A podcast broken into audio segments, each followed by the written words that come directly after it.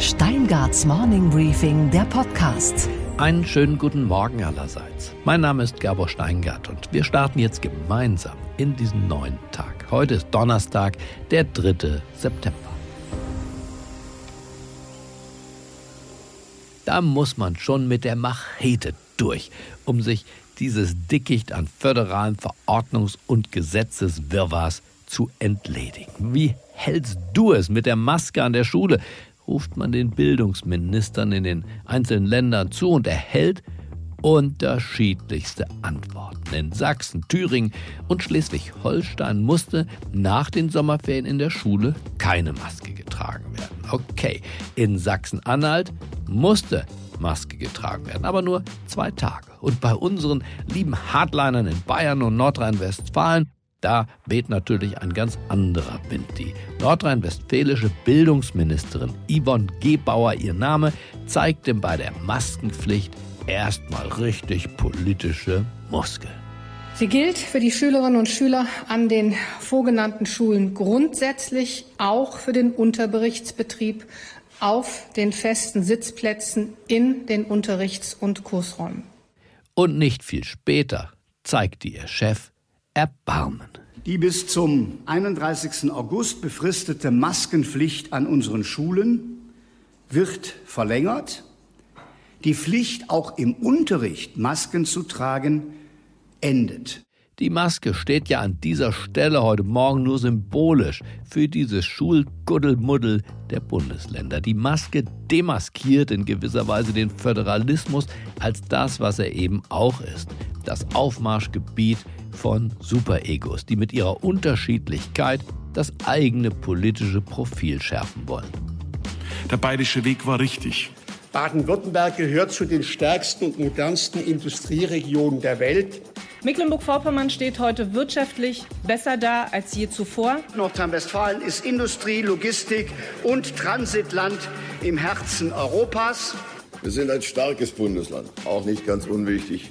In Hessen werden bundesweit die höchsten Gehälter gezahlt.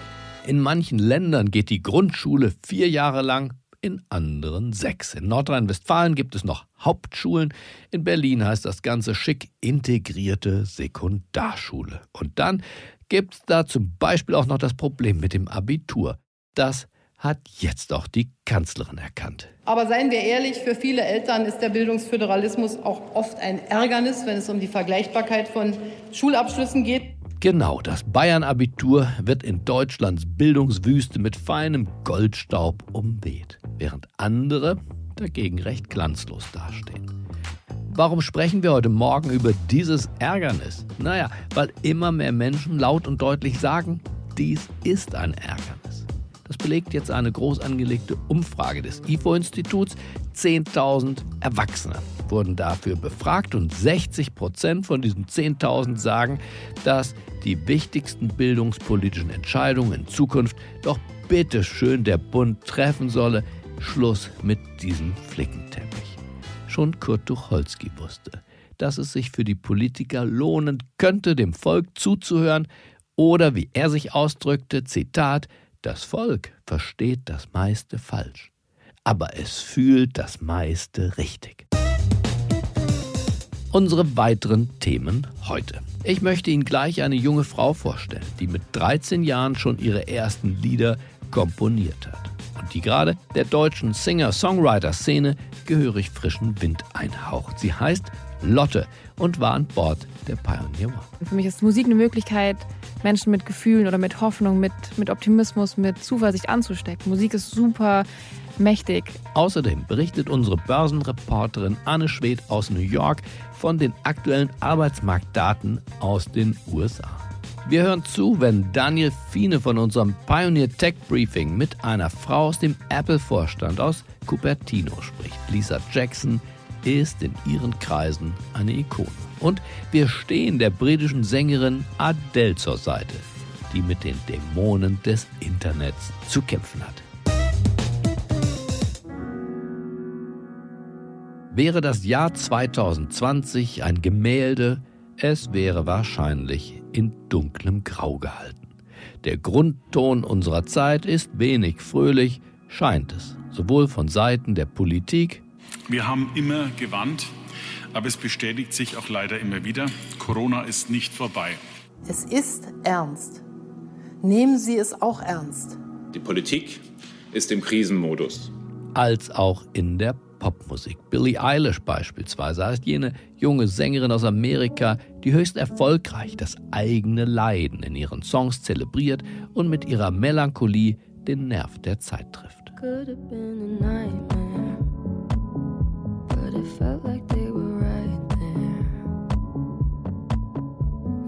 feels like yesterday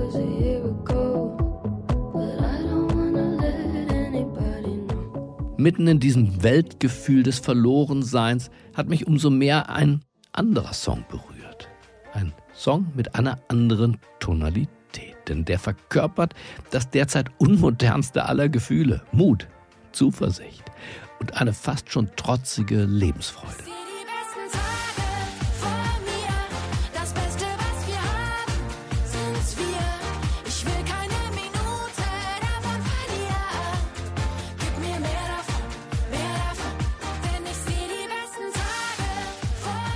Der Song heißt Mehr davon und er stammt von der Sängerin Lotte. Die ist 25, lebt in Berlin und ist mittlerweile eine sehr erfolgreiche Singer-Songwriterin. Ich habe sie nach dem Hören des Songs eingeladen an Bord der Pioneer One. Denn ich wollte mit ihnen gemeinsam mal erkunden, was diese Frau, die gegen den Zeitgeist fröhlich ist, sich dabei eigentlich gedacht hat. Und ob wir womöglich von ihr etwas lernen können. Hören Sie selbst. Dann sage ich einen schönen guten Morgen, Lotte. Wunderschönen guten Morgen. Schön, dass du zu uns auf die Pioneer One gekommen bist. Ich freue mich sehr. Es wackelt so ein bisschen. Das ist ganz, ein ganz lustiges Gefühl, so seegangsmäßig. Aber sehr still hier. Es ist super still. Ich bin total fasziniert von dem Schiff. Ich will auch, ich will auch so eins. Du bist herzlich eingeladen. Danke. Sag mal, ich wollte mit dir sprechen, weil du ähm, sozial auffällig äh, bist für mich als Singer-Songwriterin. Viele, viele Stars und viele Popsänger insbesondere sind sehr düster, melancholisch, auch ein bisschen apokalyptisch gestimmt. Mhm. Billie Eilish, Adele im Besonderen. Du äh, singst über Zuversicht. Da wollte ich einfach mal horchen, warum so optimistisch? Wie, wie kommt das in dich rein? Was ist da los? Was ist da los? ähm, ich schreibe Musik autobiografisch. Äh, meine Musik ist quasi das, was ich wie, wie ein Tagebuch erlebe, was ich äh, in meinem Leben so erfahre. Ich glaube, ich habe erstens sehr viel Glück gehabt in meinem Leben und habe jeden Grund, zuversichtlich und optimistisch zu sein und möchte das teilen. Für mich ist Musik eine Möglichkeit, Menschen mit Gefühlen oder mit Hoffnung, mit, mit Optimismus, mit Zuversicht anzustecken. Musik ist super mächtig und beeinflussend. Ich glaube, wir alle kennen das. Man kann äh, ein Theaterstück schauen und bekommt am Ende des Theaterstücks ein Gefühl. Man kann ein Buch lesen und bekommt hier und da ein Gefühl. Aber wenn Musik einsteigt, hat man nach drei Sekunden ganz klar ein Gefühl von, oh, ich fühle mich gut, ich fühle mich frei, das wird ein schöner Tag. Oder, oh, ich bin traurig und ich fühle mich schwer. Und ich mache beides. Ich mache mhm. auch düstere Musik, aber ich liebe es, optimistische Musik zu machen. Dein neuestes Stück, Hit muss man ja fast sagen, mehr davon, klingt aber, als sei es vor der Corona-Zeit gemacht. Oder hast du da bewusst einen Kontrapunkt setzen wollen zu der Düsternis unserer, unserer Zeit? Es war nicht ganz so geplant, aber ich bin sehr dankbar, dass es so gekommen ist. Äh, der Song ist weit vor Corona und auch vor einer Ahnung von Corona entstanden. Ich wusste nicht, dass es sowas ich habe nicht damit gerechnet, dass mir in meinem Leben sowas mal passieren mhm. würde. Der Song war da und ich wollte ihn rausbringen und dann kam Corona und es war eher so, dass ich dachte, kann ich das jetzt bringen? Kann ich mich jetzt hinstellen und sagen, mehr davon. Mehr davon zu einer Pandemie, mehr davon zu einer Zeit, wo Menschen ihre Existenz verlieren, mehr davon zu einer Zeit, wo, wo Leute hoffnungslos sind. Eben dachte ich so, aber nee, eigentlich ist es genau das, was man jetzt braucht. Hoffnung zu haben, dass, dass da eine tolle Zeit kommt und eben mehr davon von dem, was man auch sieht, mehr davon von Hilfsbereitschaft. Dinge, mhm. die ich zuvor nie gesehen habe, wie plötzlich Nachbarn sich grüßen, füreinander einkaufen gehen, die sich davor nicht nicht mal Hallo gesagt haben oder nicht mal angeschaut haben. Also da passiert ja auch ganz, ganz viel Großartiges in der Welt und mehr davon ist mein, mein Wunsch und deshalb finde ich es schön, dass der Song gerade jetzt auch so ankommt. Vielleicht hilft es allen, die uns zuhören, besser zu verstehen, wenn du ein paar deiner Verse uns, ja. uns vorliest. Ich habe hier was mitgebracht, einen Textausschnitt, der mir besonders gut gefällt. Guck doch mal, wenn das uns einfach mal vorträgst. Wie oft sehe ich vor Bäumen den Wald nicht mehr. Wie oft lasse ich mich stehen, lauf anderen hinterher und vergrab meine Träume, leih mir andere aus. Mein Original gegen eine Kopie getauscht. Aber was ist ein Leben, wenn man es nicht lebt? Und was zählen die Jahre, wenn man sie nur zählt? Und was zählen die Jahre, wenn man sie nur zählt? Sehr schön. Dankeschön. Das ist der Text von mehr davon. Sind wir denn deiner Ansicht nach bislang gefühlsmäßig als Gesellschaft gut durch diese Zeit gekommen? Mit einem optimistischen Grundton? Oder wie nimmst du deine Ähm. Umwelt wahr? Meine Branche und die Menschen, mit denen ich mich umgebe, haben es gerade auf jeden Fall nicht leicht. Da sind ganz viele Existenzen am Wackeln, da fallen ganz, ganz viele Jobs weg und ich sehe auf jeden Fall Menschen verzweifeln, unbedingt. Ich sehe aber auch Gemeinschaft. Ich, ich, ich weiß es nicht. Ich, ähm, ich glaube, dass es noch besser geht. Ich glaube, dass da noch mehr möglich ist. Aber ich sehe auch, dass Menschen füreinander da sind, dass man eben so ein bisschen aufpasst. Ich sehe Menschen irgendwie in Depressionen versinken, aber ich sehe auch Freunde, die für genau diese Menschen dann da sind. Ich sehe Menschen auf die Straße gehen und verdammt viel Blödsinn glauben und ich sehe auch andere Menschen, die sich aber die Zeit nehmen und die Mühe, da in Dialog zu gehen und versuchen, das eben zu ändern oder eben Klarheit zu schaffen. Also ich finde, dass man viel Menschlichkeit gerade sieht und das ist schön. Aufbruch wäre ja auch nicht schlecht, wenn man als Gesellschaft Aufbruch spürte, insbesondere natürlich von jungen Menschen, von denen man hofft, dass sie dieses Land in eine neue Wohlstandsgesellschaft verwandeln. Wie, ist dein Gefühl, was deine Generation betrifft? Aufbruchstimmung, Digitalisierung, die großen Themen anpacken. Oder siehst du Verzagtheit? Ich sehe das komplett zwiegespalten. Also ich sehe die Hälfte meiner Umgebung, die ganz klar sagt, ich will für Dinge einstehen und ich will Veränderungen, die ganz laut werden, die diese ganzen Medien auch nutzen, die auch, glaube ich, die Zeit jetzt als genau sowas sehen, wie ich es auch gerade sehe. Ich merke, dass Veränderung möglich ist. Ich merke, dass eine Gesellschaft plötzlich Dinge schaffen kann, die sie davor nicht geschafft hat. Und ich glaube, dass genau das, was wir jetzt gerade sehen, ein Zeichen dafür ist, dass, dass noch mehr möglich ist, dass wir auch andere Bereiche, nicht nur in der Krise, sondern auch sonst Bereiche anpacken können und Dinge, große Dinge ändern können. Was denn zum Beispiel? Was würdest du gern ändern? Ich würde gern viel mehr Menschlichkeit noch in unsere Situation in der Flüchtlingskrise bringen. Mhm. Ähm, auch wenn ich weiß, dass das genau wie Corona ein Thema ist, was nicht leicht ist und was man nicht mal so eben mit einem Fingerschnips lösen kann. Aber ich glaube, da braucht es noch ganz viel auch Aufklärung auch ähm, und Wille zu teilen. Und ich weiß, dass es nicht einfach ist. Ich weiß, dass alle Menschen was erlebt haben. Ich weiß, dass Menschen in der Vergangenheit haben, die ihnen vielleicht Angst macht von dem, was da kommen könnte. Aber trotzdem glaube ich, dass da noch ganz viel möglich ist. Integration zum Beispiel. Integration oder auch Wille eben was abzugeben. Ähm, oder genau, Integration, da zu sagen, okay, und ich, ich erkläre mich bereit, ich nehme mir von diesen 24 Stunden, die ich am Tag habe, vielleicht eine Mhm. halbe Stunde und also auch für mich als jungen Mensch und bringe halt einem anderen jungen Menschen, der so alt ist wie ich, so ein bisschen die deutsche Sprache bei, damit er eine Möglichkeit hat, sich darin irgendwie zurechtzufinden. Also solche kleinen, kleinen Schritte. Ähm, vielleicht reicht das schon, wenn jeder was Kleines macht.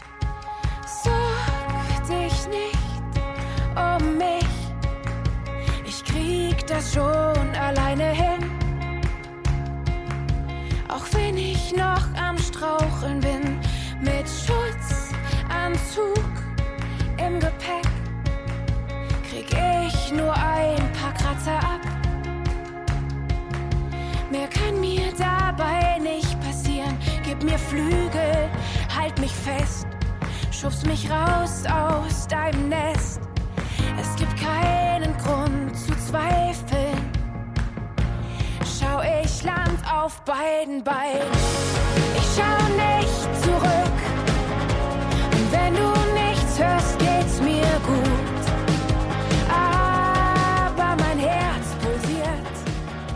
In Amerika sind ja insbesondere tatsächlich Singer-Songwriter aller Generationen sehr politisch geworden in Ja. dieser Zeit.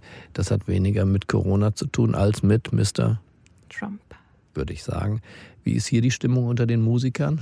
Ist euch nach Revolution zumute oder wollt ihr lieber Angela Merkel forever? Ähm, wow, ich glaube, das kann man auch nicht pauschalisieren Mhm. auf alle. Ähm, ich bin auf jeden Fall zu wenig informiert, um hier eine ganz klare Aussage zu treffen, von der ich will, dass andere Menschen sich dran halten oder das gleiche glauben wie ich. Aber von dem, was ich wahrnehme, ist, dass noch viel mehr Mut möglich ist und dass drastischere Schritte möglich wären. Und dass größere Schritte möglich wären, wenn man nicht so zögerlich wäre. Aber dafür bin ich auch zu wenig informiert, um zu wissen, wie genau eine politische Entscheidung abläuft, durch wie viele Instanzen das alles geht, bis wir da sind, wo wir sein müssten. Aber also es geht einfach zu langsam. Und dann sehe ich an Corona, dass Dinge auch schnell gehen können auf einmal. Und dass man mal eben einfach große Entscheidungen treffen kann. Und warum geht das sonst nicht? Warum, warum ist das sonst so schwer, wo doch unsere Welt auf dem, auf dem Spiel steht? Das verstehe ich nicht. Aber das ist ja eine sehr politische Beobachtung, dass wir in einer Zeit von Hyperkomplexität, aber großer Langsamkeit hier in diesem Land leben. Das ist wie so eine Autobahnbaustelle. Ich weiß nicht, warum die drei Jahre geht. Das, also da, da sind wahrscheinlich tausendmal irgendwelche Besichtigungen, ob irgendwas richtig gezogen wurde, ob der Strich gerade ist. Und dann denke ich so, hey, hätte den doch in zwei Monaten machen können, dann wären wir jetzt fertig. Dann gäbe es auch nicht so viel Stau. So fühlt sich das für mich an. Und kaum jemand kennt wahrscheinlich Mensch. das Land besser als du, weil du ja als, als Sängerin dich für die deutsche Sprache en, entschieden hast und daher auch vor allem in Deutschland als Tourneekünstlerin unterwegs bist. Und auf sehr vielen Autobahnen auf jeden Fall im Stau stehe. Ja, genau. Wie ja. viele Städte besuchst du oder Dörfer im, im Jahr? Wow, das kann ich gar nicht sagen. Das ist, äh, es gibt ja Jahre, da sind wir live viel unterwegs. Da ist genau das einfach. Wir haben eine Tour jetzt gehabt im Februar. Das waren an die 16 Termine. Wir hätten an die 30 Festivals gespielt und im November nochmal. Allein das über 50 Konzerte und dann kommt da noch mehr dazu. Viel. Denn du bist ja eine Live-Künstlerin, die ihr Geld verdient dadurch, dass sie Menschen tatsächlich noch körperlich begegnet und nicht nur digital. Genau, und das ist auch äh, mein Hauptding als, als deutschsprachige Popkünstlerin. Ist Streaming gar nicht das Ding, sondern vor allem geht es hier um Live-Spielen, um Menschen sehen, um mit Menschen gemeinsam diese Erlebnisse haben, diesen Moment zu haben abends äh, auf der Bühne. Und die Zeit, in der wir leben, wird wie reflektiert. Das habe ich noch nicht ganz verstanden für die nächste mm. musikalische Expedition, die du unternimmst. Denn du wirst ja wieder Songs aufnehmen, ja. neue. Wie reflektiert sich da die Zeit? Ich denke, dass sie sich in verschiedenen Songs widerspiegeln wird. Auf der einen Seite in eben hoffnungsvollen und dankbaren Songs, weil eben so viel Tolles auch mhm. passiert in dieser ganzen Krise, so viel Menschlichkeit sichtbar wird, so viel Nächstenliebe, Hilfsbereitschaft, all das aber sicher auch Unverständnis über manche Dinge, wo ich denke, so, warum denken diese Menschen das und warum handeln sie so, wie sie handeln? Wie egoistisch kann man eigentlich sein? Und also das wird alles irgendwo. Du meinst die Demonstranten, die sich die Maske bewusst äh, runterreißen und, und sich die Kaiserzeit zurückwünschen? Ja, ich, ich weiß gar nicht, was ich dazu sagen soll. Ich verstehe es nicht. Mhm. Ähm, aber ich hatte auch auf jeden Fall das Glück, in einer sehr aufgeklärten und ja, gut gebildeten Kindheit aufzuwachsen, wo ich ganz, ganz viel Informationen bekommen habe und sehr, sehr viel gelernt habe und deshalb glaube ich nicht so schnell in eine Richtung rutsche, wo ich mir eine alternative Wahrheit suche. Deshalb will ich niemanden verurteilen, aber ich wünsche mir auf jeden Fall da ein bisschen mehr Aufklärung. Und mehr davon würdest du auch nach wie vor sagen, du bleibst dabei, mehr davon vom Leben, du würdest jetzt nicht in die traurigen und in die Molltöne abgleiten. Auf keinen Fall. Ich glaube nicht, dass, also diese Zeit, das Fazit dieser Zeit ist für mich nicht traurig, sondern auf jeden Fall Dur. Dur? Dur. Moll, du weißt, was Als Übersetzung, ja, natürlich. als äh, Klangwelt. Als Klangwelt für, für Hoffnung, für Optimismus, für auf das, was dann auch kommt. Das wird. Guck mal, was wir alles können. Ich glaube, da, da geht noch was. Danach kann nichts mehr kommen. Ich bedanke mich, Lotte, bei dir für dieses Gespräch über deine Musik und über Zuversicht. Ich bedanke mich. Dankeschön. Wirft sich vor Bäumen, den Wald nicht mehr wie oft lass ich mich stehen, lauf anderen hinterher. Vergrab meine Träume, leih mir andere aus. Mein Original gegen ne Kopie getauscht. Aber was ist ein Leben, wenn man es nicht lebt? Und was sehen die Jahre, wenn man sie nur zählt? Hey, siehst du die Lichter, hörst du die Musik? Was ein Wunder, dass es uns hier heute gibt. Ich seh die besten Tage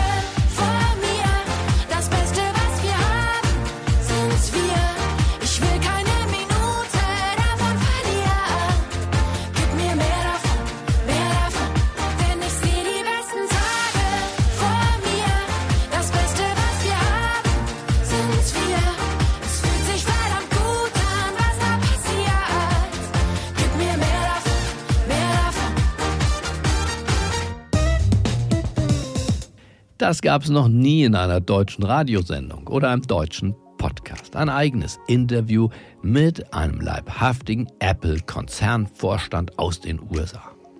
Jetzt hören Sie die Premiere.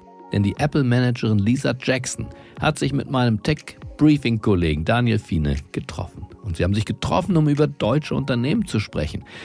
Deutsche Unternehmen, die sich einem ehrgeizigen Ziel des iPhone-Konzerns angeschlossen haben dem Ziel nämlich bis 2030 die komplette Liefer- und Produktionskette für unsere Handys klimaneutral zu gestalten.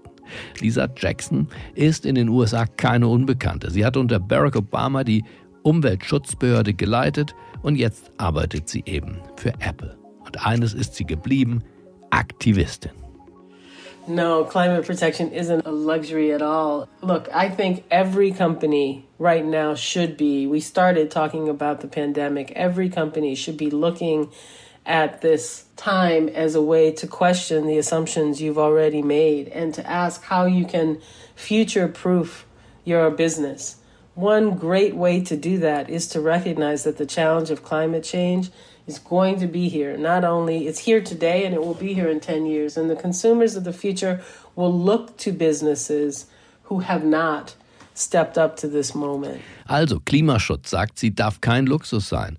Ihr Appell, jedes Unternehmen sollte Corona als Weckruf verstehen, um das eigene Geschäft, spätestens jetzt, zukunftssicherer zu machen. Wenn Corona weg ist, der Klimawandel werde bleiben. Und deshalb sammelt Lisa Jackson die Klimaversprechen der Zulieferbetriebe auch hier in Deutschland ein, wie andere eben Briefmarken sammeln.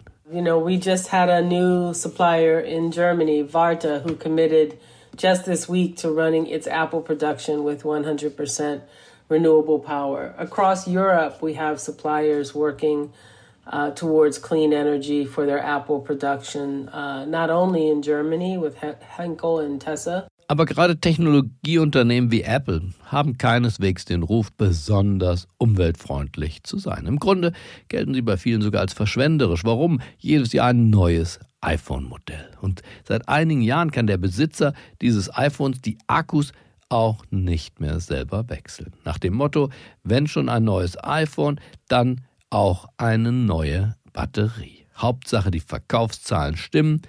Da allerdings wird Lisa Jackson hellhörig und plötzlich streng. Nothing could be further from the truth. The, the batteries in iPhone are replaceable. They can be replaced by Apple. They can be replaced through independent repair programs um, that we've uh, that we work with in Europe. We've just recently expanded our independent repair programs.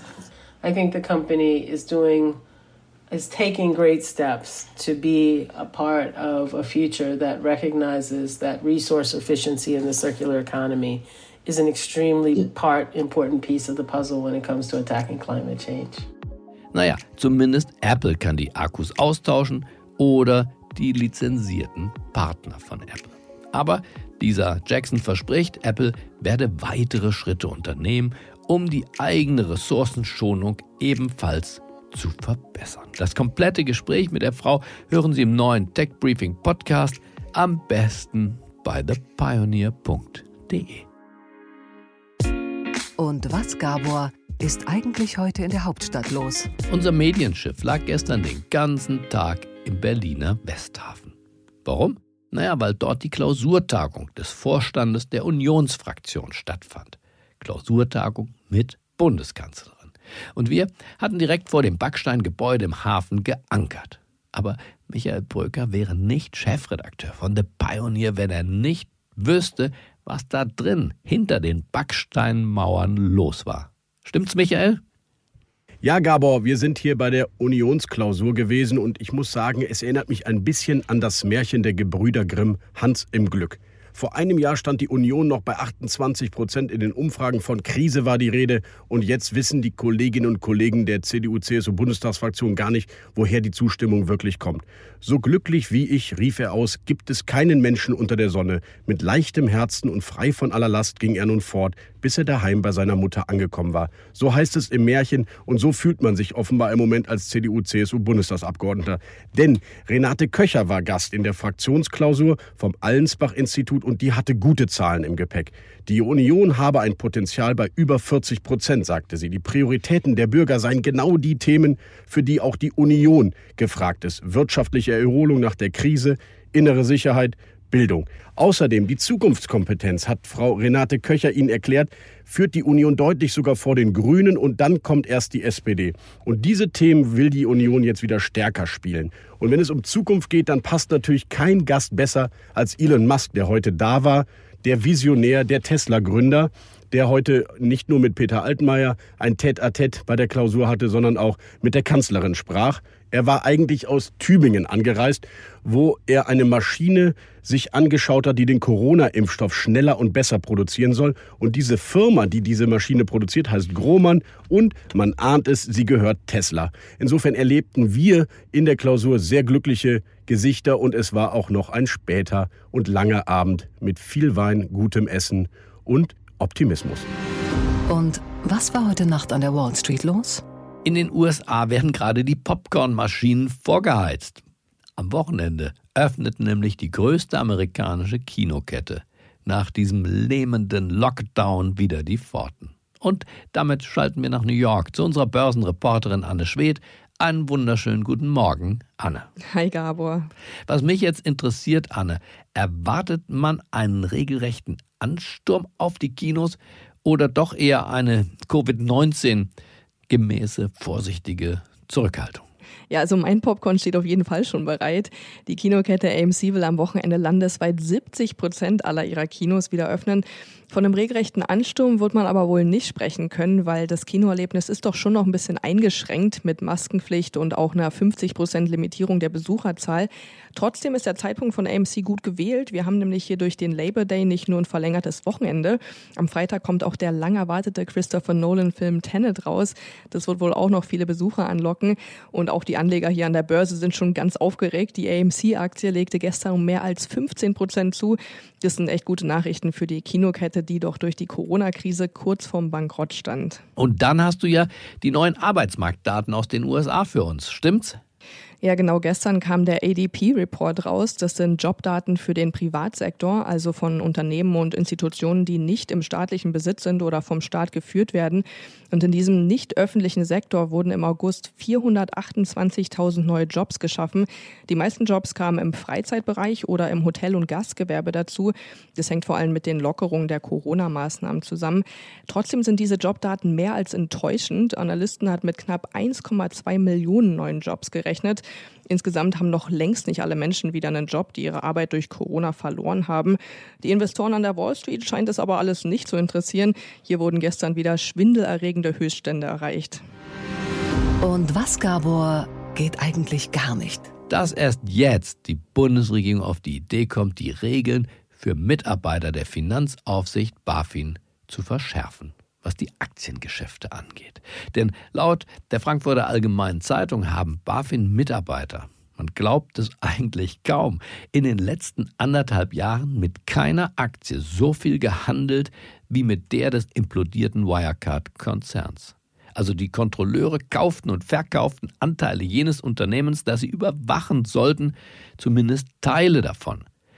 Da staunt man als Außenstehender und schüttelt den Kopf. Die befremdliche Blindheit gegenüber dem wilden kriminellen Treiben der Wirecard-Führung erscheint auf einmal in einem ganz anderen Licht. Das Bundesfinanzministerium hatte erst vor zwei Wochen die Überwachung der Aktiengeschäfte von BaFin-Mitarbeitern als streng und angemessen bezeichnet. Naja, was man in Berlin so als streng und angemessen betrachtet. Und nun, naja, wie gehabt, keiner bewegt sich. BaFin-Chef Felix Hufeld klebt weiter am Stuhl.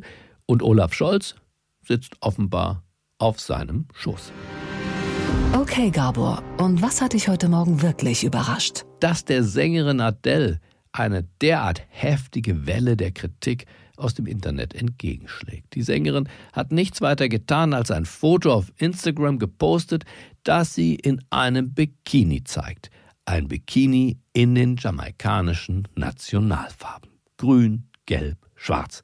Dazu hatte sie sich die Haare zu den sogenannten afrikanischen Bantu-Knoten geflochten, eigentlich gut anzusehen. Adele wollte mit dem Foto nichts Böses, nur ein bisschen PR für ihre um 45 Kilo erleichterte Figur. Aber im Internet war, wie so häufig, der Teufel los. Sie als weiße Frau hätte mit ihrem Outfit kein Recht darauf, sich der jamaikanischen Kultur zu bedienen. Auweia, das tut weh. Aber die Zeiten sind vorbei, wo man ungestraft diese zuweilen sektenhaften Lehren der politischen Korrektheit verbreiten darf. Unverzüglich lief die Rettungsaktion Rettet Adele. Das Model Naomi Campbell zum Beispiel hat jamaikanische Wurzeln und versah das Foto von Adele in ihrem eigenen Instagram-Account demonstrativ mit Herzchen. Und der schwarze Parlamentarier David Lammy schrieb auf Twitter, Adele solle die Hater doch einfach vergessen. Denn im Fall von Adele ging es nicht um kulturelle Aneignung, sondern um kulturelle Annäherung. Das klingt ähnlich und ist doch nicht das gleiche. Es lebe die Vielfalt.